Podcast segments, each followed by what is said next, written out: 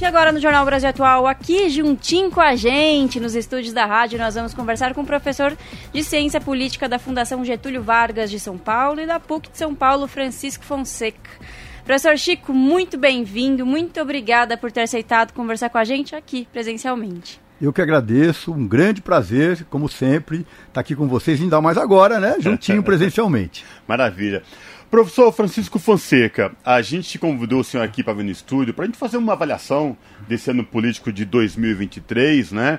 E perspectiva para 2024. Mas primeiro, vamos falar então desse 2023. E eu gostaria de ouvi-lo principalmente, porque a gente começou um 2023 conturbado, né? Posse do presidente Lula em 1 de janeiro deste ano, mas na sequência, dia 8 de janeiro, aquele fatídica tentativa de golpe político, Sim. a invasão dos prédios dos três poderes, que teve uma ação rápida, uma resposta rápida do presidente Lula, representante do Congresso e também da Suprema Corte. Eu queria lhe ouvir sobre o começo de ano em 2023. Boa tarde. Boa tarde, Cosmo, a, a todas e todos os ouvintes. Uh, de fato, né, o, o, ano começou primeiro com uma grande alegria, né? Alegria de ter derrotado o fascismo, de ter derrotado o obscurantismo representado pelo bolsonarismo, né? por um governo trágico, tétrico, que dispensa comentários. Então, essa grande alegria, né? É, sete dias depois, no dia 8, né? Uh, um, um, golpe, um golpe tabajara, no sentido de que, é, enfim, se utilizou né, de velhinhos, velhinhas, inocentes, misturados com profissionais. Né? Vamos, vamos tentar é, o, compreender o que foi aquilo, né? mas que de fato houve a tentativa de um golpe de Estado, né? com dinheiro, dinheiro do agronegócio, com setores empresariais, com setores militares. Né? Então houve sim a tentativa de um golpe.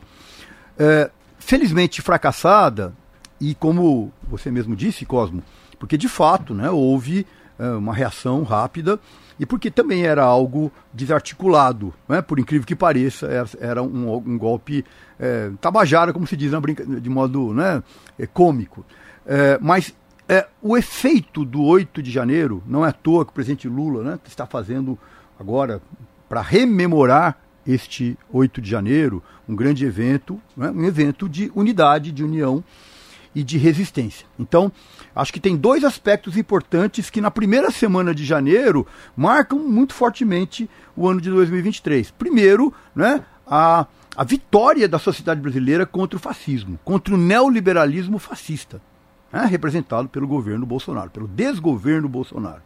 Em segundo lugar, como essas forças reacionárias, reacionárias de extrema direita não terminaram. Perderam a eleição e tentaram né, já dar um golpe uma semana depois. E estão presentes no Congresso Nacional, estão presentes na mídia, estão presentes né, na sociedade brasileira, entranhadas na sociedade brasileira. Então, é, eu acho que teria esses dois aspectos. Né?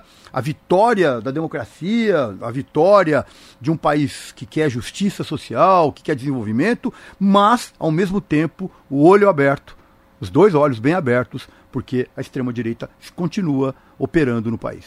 Professor, você trouxe um dado muito importante quando a gente fala assim, a gente venceu né, é, contra essa tentativa de golpe tabajara, mas é, olhos abertos, muito atentos, porque a extrema, com a extrema-direita não se pode brincar e titubear. Piscar o olho, porque estão aí. Mas, por outro lado, vimos o quanto as instituições responderam à altura, né? A, os três poderes, aquela foto icônica, presidente Lula descendo a rampa junto com a ministra do Supremo Tribunal Federal, Rosa Sim. Weber, representantes Sim. das duas casas legislativas, Senado e Congresso, foi muito importante. Para além disso, depois que aconteceu essa tentativa de golpe Tabajara, eu queria, vamos dividir essa nossa conversa em, em três, três etapas. Depois disso, queria lhe ouvir ah, uma avaliação do governo deste ano político no primeiro semestre de 2023. Muita coisa, havia uma expectativa muito grande. A gente sabe que o presidente Lula ganhou, foi um, um governo de coalizão para derrotar a extrema-direita e o fascismo, mas a gente sabe o quanto esse Congresso aí é, não é tão, é, digamos assim, tão progressista e de, a maioria conservadora. Queria lhe ouvir sobre esse primeiro semestre. Tá. Bom, antes de tudo, nós temos que pensar o governo Lula que pegou uma terra arrasada.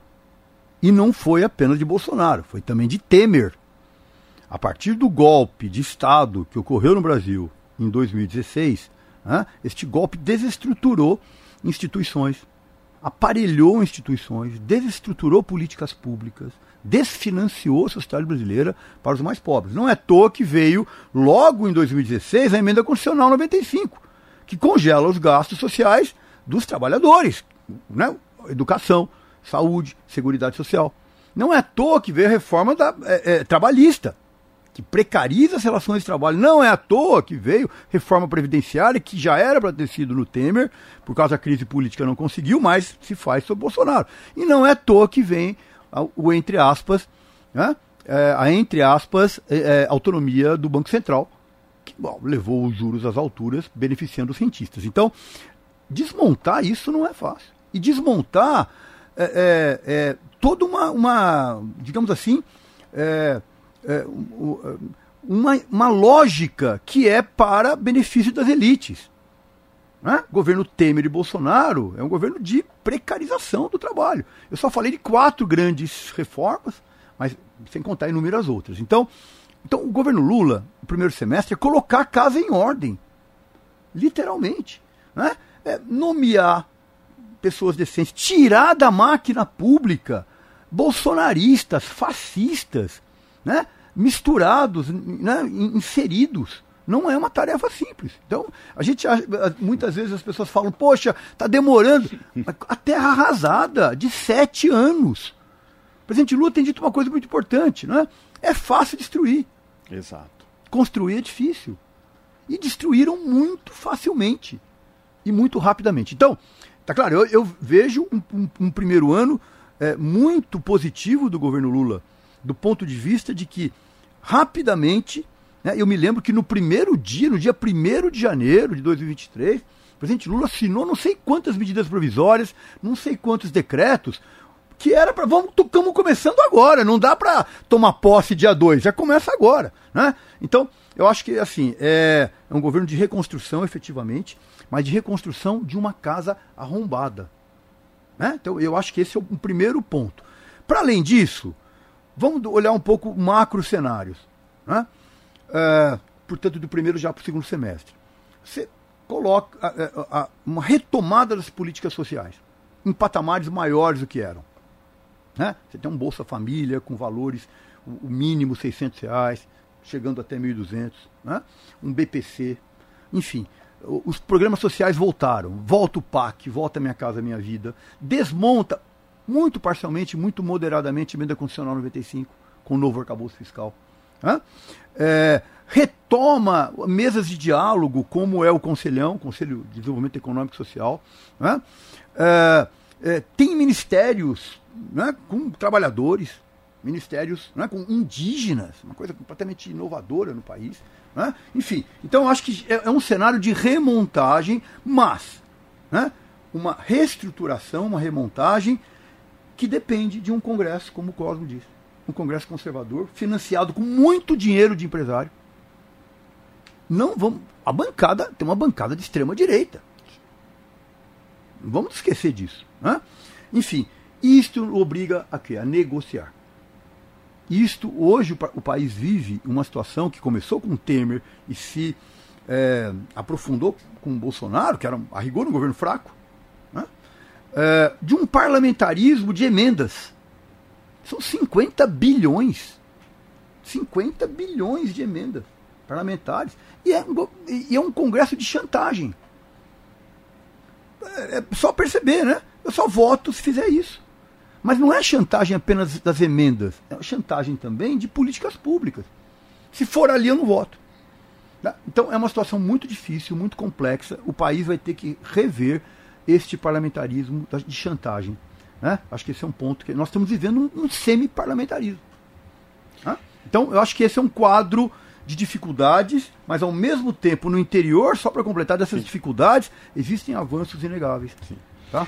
E professor, e quando o senhor traz essa questão do Congresso, de negociação e dialogar, bom, aí o presidente Lula vai ter que exercer esse papel que ele, ele exerce com maestria e sabe dialogar muito bem com a Sim. oposição, com a, a, base, nem sempre aquela base que é fiel como deveria ser. Enfim, esse governo de coalizão para a gente destruir o fascismo, a extrema-direita que estava impregnada aí nos últimos sete anos no país, precisava fazer algumas concessões. A gente sabe que nada é de graça em se tratando Sim. desse atual Congresso que a gente tem.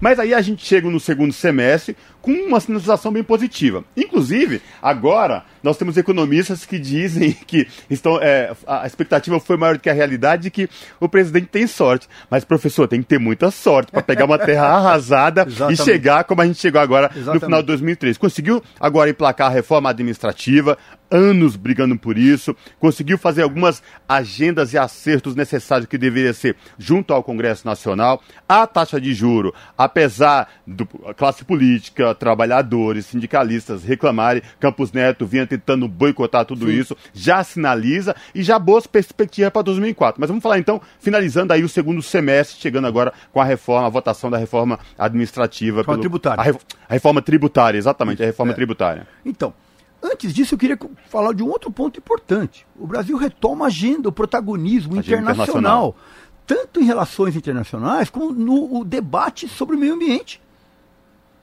O, todos os fundos da Amazônia estão voltando turbinados. Com o Bolsonaro acabaram. Secaram, porque o Bolsonaro é um governo anti-meio ambiente, anti-trabalhador, anti-civilização. Acabou, secou. E voltam turbinados. A cada viagem que o Lula faz, ele vem com um aporte para o Fundo Amazônia. Então, não, isso não é pouca coisa. Não é pouca coisa. Sobretudo depois dos últimos ataques que a Exatamente. Amazônia vinha sofrendo constantemente. Né? Exatamente. Né? Um grau de desmatamento Garimpo elevado. ilegal. Exatamente. Né? Enfim, então acho que tem.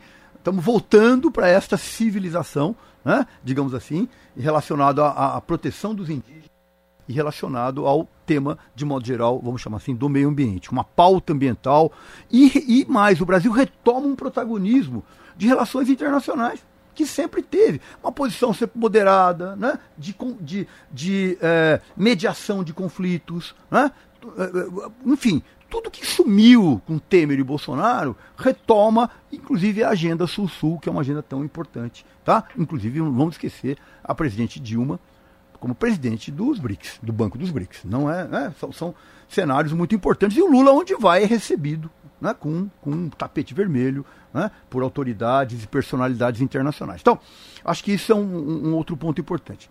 Internamente, né, uh, a reforma tributária. É uma reforma muito importante, mas moderada. Porque por, é uma reforma muito mais federativa e de racionalidade tributária. É muito importante. Mas falta o segundo ponto, que agora essa é a grande pressão. Sim. Renda. Tributação da renda. Já houve também um avanço, pequeno pelos valores, mas grande pela iniciativa de taxar os super ricos. Esses 2.500 pessoas que são bilionários no país.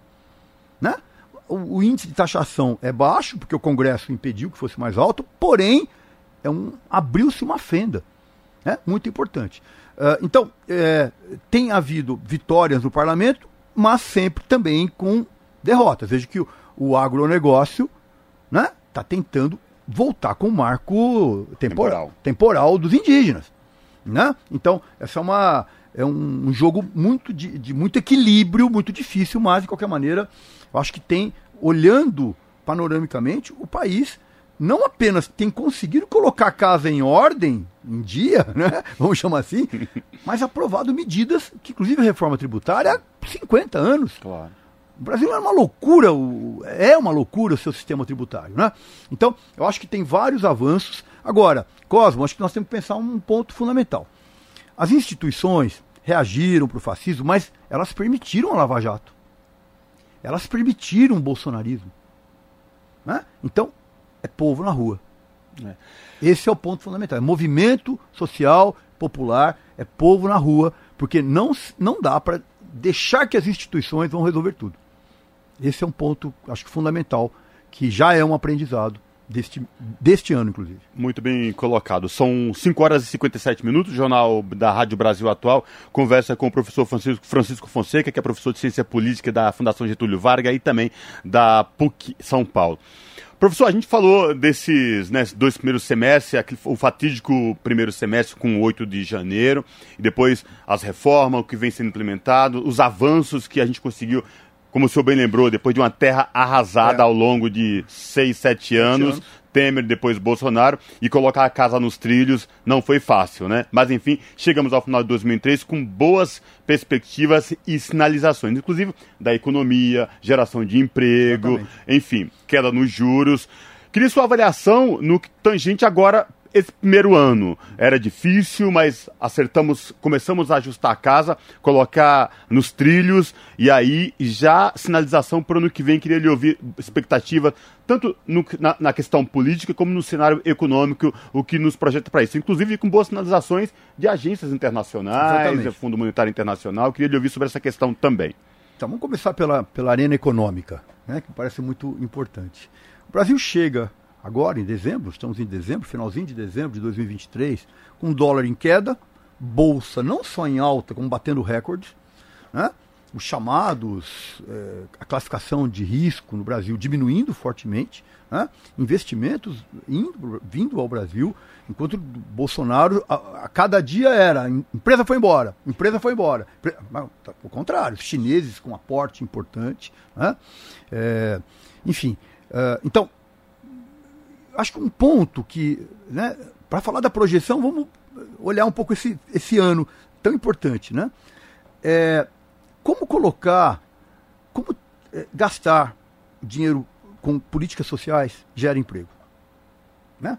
Quer dizer, então, tudo aquilo que o Paulo Guedes dizia, ou direitos, né? Ou, ou, ou trabalho. Não, o contrário. Condicionava, né, professor? Absurdo. É, exatamente, né? Que é uma política elitista. Uhum o tempo inteiro um elitismo plutocrático, né? o governo dos ricos para os ricos. Né? Então, esta inversão, mesmo que moderada, o país tem. O Brasil é um país muito mais rico e que poderia eh, distribuir muito mais a renda. Mas isso é um processo complexo, de qualquer maneira. Então, quando diminui o dólar, quando aumenta né, essa é, é, expectativa positiva, é claro que vem mais investimento. É isso que está acontecendo no Brasil. Tá? Bom, se isso está acontecendo agora, no primeiro ano de uma terra arrasada, e, e mais, as expectativas de crescimento do PIB, do PIB. de três, falava-se um, tem três. três. Ou seja, a perspectiva é muito boa. Uhum. Né? Que é, é, esse conjunto de reformas, aqui as reformas do bem, né? a reforma tributária, né? inserir os pobres, né? Taxar super rico. Taxar super rico, ter políticas públicas, públicas, as mais diversas. Isso tudo gera emprego, gera consumo, gera massa, agrega.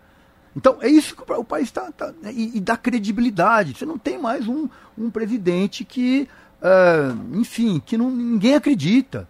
Ao contrário. Né? Então tudo isso compõe um cenário que me parece que projeta 2024 como um ano de crescimento econômico e distribuição de renda. Né? Eu acho que se nós estamos conseguindo isso, o governo está conseguindo isso neste primeiro ano, que eu repito, o primeiro ano é um ano para colocar a casa em dia. Está se colocando a casa em dia, é é, é, usando uma, uma, uma imagem, está trocando o pneu do carro, o carro andando com essa ideia. E que precisava, né? Precisava. Tem, que ter, tem que ter muito equilíbrio é. e jogo político, como o senhor é. bem lembrou, de diálogo, convencimento, é. da equipe ministerial, dialogar com esse Congresso que não é fácil, para chegar 2023, é. como a gente está chegando, mediante aos últimos sete anos de retrocessos, de ataques, né, tem que se aplaudir muito bem. E não vamos esquecer que a mídia, a grande mídia corporativa, está aí, né, dando voz à Faria Lima, ao agronegócio, né? inclusive é, plantando fake news, a grande mídia, o que, que o Estadão fez aí recentemente. Engraçado, professor, inclusive, chegamos ao final de 2003 dessa forma, com a taxa de juro considerada altíssima ainda, mesmo que ela vem sinalizando Sim. queda e tal, Sim. o quanto o presidente do Banco Central vinha boicotando. Porque se lá atrás essa taxa já comece, tivesse começado a sinalizar essa tendência de queda, é muito provável que a gente chegasse melhor do que estamos agora. Sem dúvida. A taxa de juros do Brasil não tem nenhum sentido em estar nos patamares que, que, que esteve. Por sinal, um estudo que mostra algo muito interessante. É, desde o momento, de um momento em que o Banco Central foi formalmente considerado independente, houve uma explosão das taxas de juros. Significa é um banco central dependente do capital financeiro. Ele não é independente, ao contrário. Ele é dependente do capital financeiro. Agora, ele é independente do trabalhador brasileiro. Né? Portanto, cair. Tá lá tem interesse, interesse que não é do trabalhador. Exa exatamente, né? Portanto, essa é uma agenda né, de acabar. Né? Claro que precisa ter força no Congresso Nacional, mas de, de re, re, é, revogar essa suposta independência do Banco Central independente. Jornal Brasil Atual conversa com o professor Francisco Fonseca, que é professor de Ciência Política da Fundação Getúlio Vargas e da PUC aqui de São Paulo. E professor, a gente está fazendo uma análise política de 2023, projetando expectativas para 2024. Mas eu não vou deixar uh, passar essa oportunidade de tê-lo aqui no estúdio conversando com a gente, fazendo essa análise maravilhosa, muito sensata, equilibrada uh, da, da questão política e econômica, do nosso vizinho do lado, a Argentina, que vem passando por uma situação terrível. Os alertas e avisos foram dados de um lunático fanático ascender à presidência da Argentina. Anúncios de, de uh, planos políticos é, canetadas, decretos, a Argentina está em ebulição. Queria lhe ouvir também sobre o nosso, que é tão importante, é um parceiro Sem comercial dúvida. muito importante. Queria Sem lhe ouvir dúvida. sobre esse cenário também da Argentina. Falava-se antigamente no efeito Orloff, né? Que era o que acontecia na Argentina, acontecia no Brasil. Agora uhum. é um Orloff às avessas, né? Uhum. Quer dizer, os argentinos viram o que foi, né?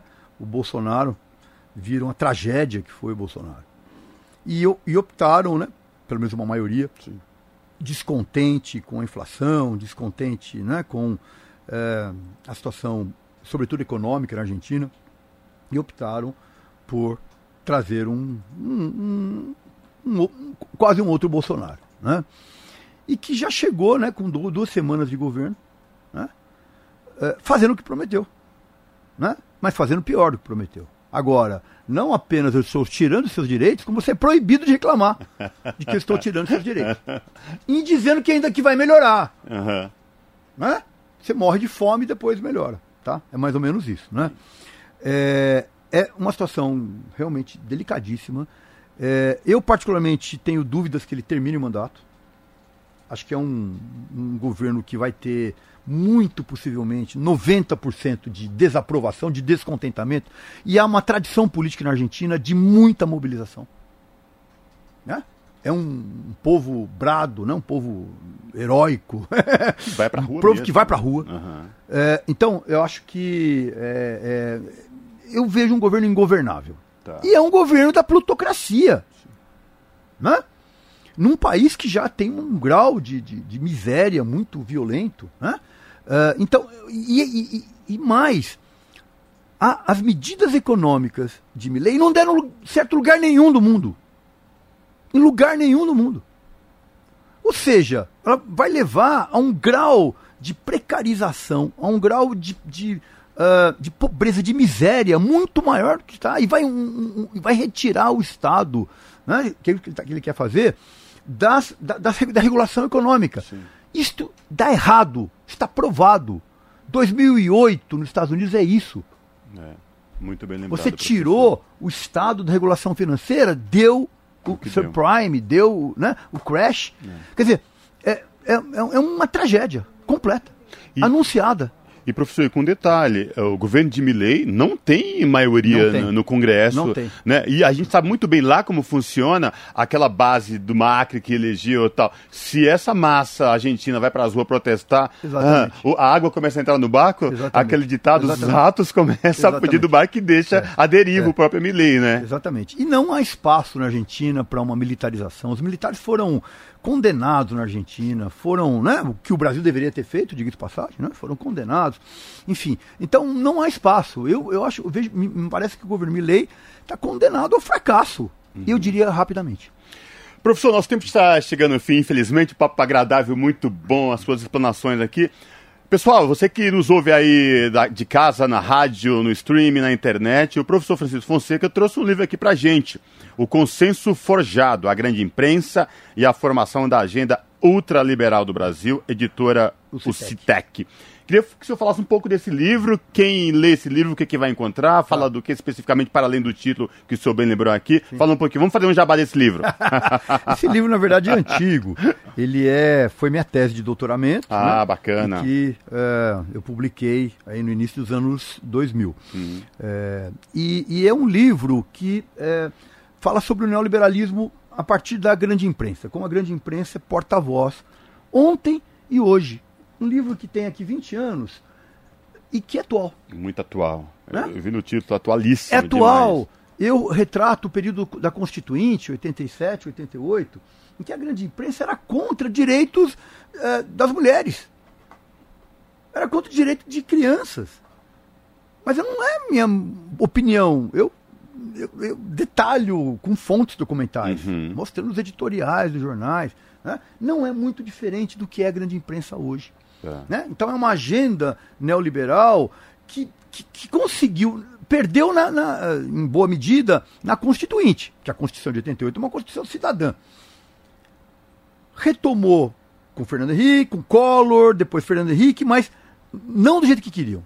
Mas aí é por isso que nós podemos entender o apoio ao Temer e a Bolsonaro. A grande imprensa apoiou Bolsonaro apoiou a sua agenda econômica. Aliás, desculpa interromper, o editorial do Estadão falava muito isso, que de, uma, era uma, uma escolha é, difícil. Exatamente. Como assim escolha é. difícil, é, professor? Exatamente. Não dá, não dá para aceitar esse tipo de, é, né? Exatamente. Enfim. Enfim, mas é isso que explica também, né? Como o fascismo né, pôde é, estar no Brasil, porque é, ela não é, ele não é apenas, né? Para setores do, ligados ao fake news. Né? Uhum. Não, ele está é, também na grande mídia. E ela continua aí. Sim. E, portanto, mais uma vez, nós temos que nos preparar que a batalha não terminou. Ela é diária e enfim, a defesa da democracia é constante e a gente não sabe até onde essa grande imprensa está disposta a realmente defender o Estado democrático de direito, né, Exatamente, professor? Exatamente, sem dúvida.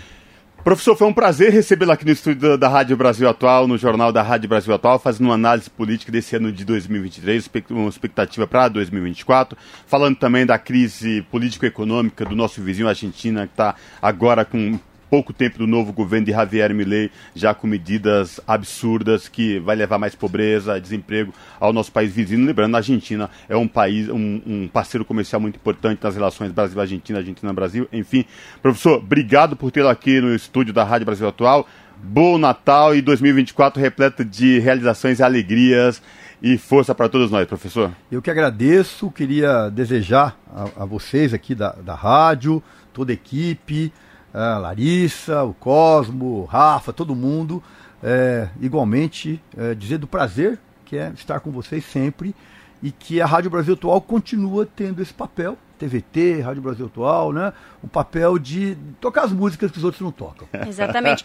Inclusive, e... deixa eu falar uma coisa, senão o, o, Rafael vai dar um puxão de orelha em mim. Ele te mandou um abração. É ele não pôde estar com a gente, Sim. mas ele te mandou um abração em que você falou que quer muito que você continue aqui com a gente, Sim. mais em 2024. E eu tô, um outro abraço aqui no ar também para o Rafa. Sempre um prazer estar com vocês. E, e, é isso, né? Eu acho que esse papel que vocês têm das notícias que os outros não dão, das outras perspectivas, eu acho que é um, é um papel fundamental. Foi fundamental para passar por essas trevas, né? E, vai, e é fundamental para nós garantirmos as lutas democráticas. Um grande abraço aos nossos ouvintes, aos nossos ouvintes, e que 2024 seja aí com muita saúde, né? É. Com muita, muitas coisas boas que nós merecemos todos nós. Com certeza, com certeza professor. Falamos aqui com Francisco Fonseca, professor de Ciência Política da Fundação Getúlio Vargas e PUC São Paulo, aqui no jornal Brasil Atual.